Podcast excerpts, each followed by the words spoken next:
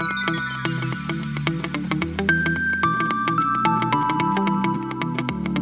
Sejam bem-vindos ao Bimotoca Podcast, uma nova maneira de falar de motos e a TF-150 Sababu, ela pode estar na mira da Haojui para ser vendida aqui no Brasil. A Chopper Road 150 é uma moto muito querida, uma moto muito bacana, muito prática. Chopper Road 150, inclusive, que já não é atualizada há alguns anos, desde que foi lançada praticamente. Muitos aguardando também a injeção eletrônica na Chopper e até agora nada. E de acordo com algumas conversas aí de bastidores, a JTZ estaria estudando para trazer a Sababu para o Brasil. E aí vamos falar agora com nossa audiência qualificada a respeito dessa moto. Você que está acompanhando pelo YouTube já está aí conferindo imagens da pequena moto na tela. A galera do Spotify pode passar para dar aquele confere depois no YouTube para ver que a motinha realmente é muito bonitinha, bem bacana. Eu arriscaria que a moto é mais bonita do que a Chopper Road, viu? Mas como o gosto é um negócio muito pessoal, você pode comentar e deixar sua opinião aqui embaixo, tá? Inclusive, os seus comentários as suas opiniões, elas vão ajudar a JTZ de repente a resolver trazer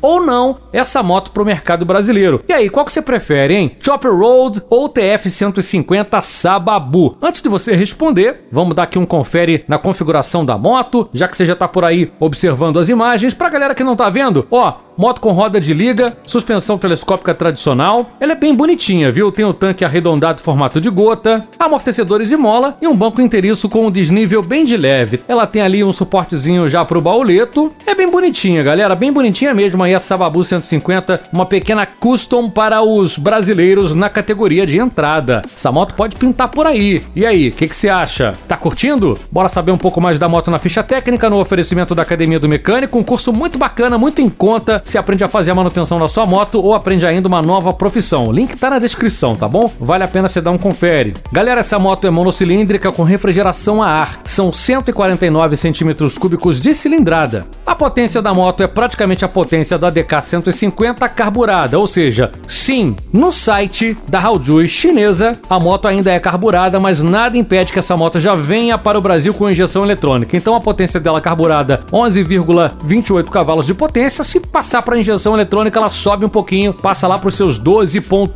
12.2 cavalos de potência mais ou menos, tá? O torque vai ficar na faixa dos seus 1,3 kgfm, isso aí a 6.000 RPM. Já a cavalaria máxima se dá a 8.000 RPM, já praticamente aí na faixa vermelha de giro. A taxa de compressão de 9,3 por 1. Ela tem uma boa distância em relação ao solo de 190 milímetros. Altura do assento bem baixinha, ideal para pessoas de médio a pequeno porte, são apenas 755 milímetros o tanque é legal, viu? Ela tem 13,3 litros de capacidade. O pneu dianteiro é 80 118, na traseira 110 90 16 entre eixos de 1.285 milímetros. Moto que aqui na ficha ainda está equipada com carburador, mas nada que não possa mudar, tá? Essa moto pode vir aí com injeção eletrônica, câmbio de 5 velocidades, partida elétrica e também a pedal, mas aí na versão chinesa no Brasil eles já não estão utilizando mais a partida pedal em nenhum modelo. Essa moto, galera, ela é vendida com uma vasta combinação de cores: preta, cinza, marrom, azul, vermelha, tem um azul marinho, tem um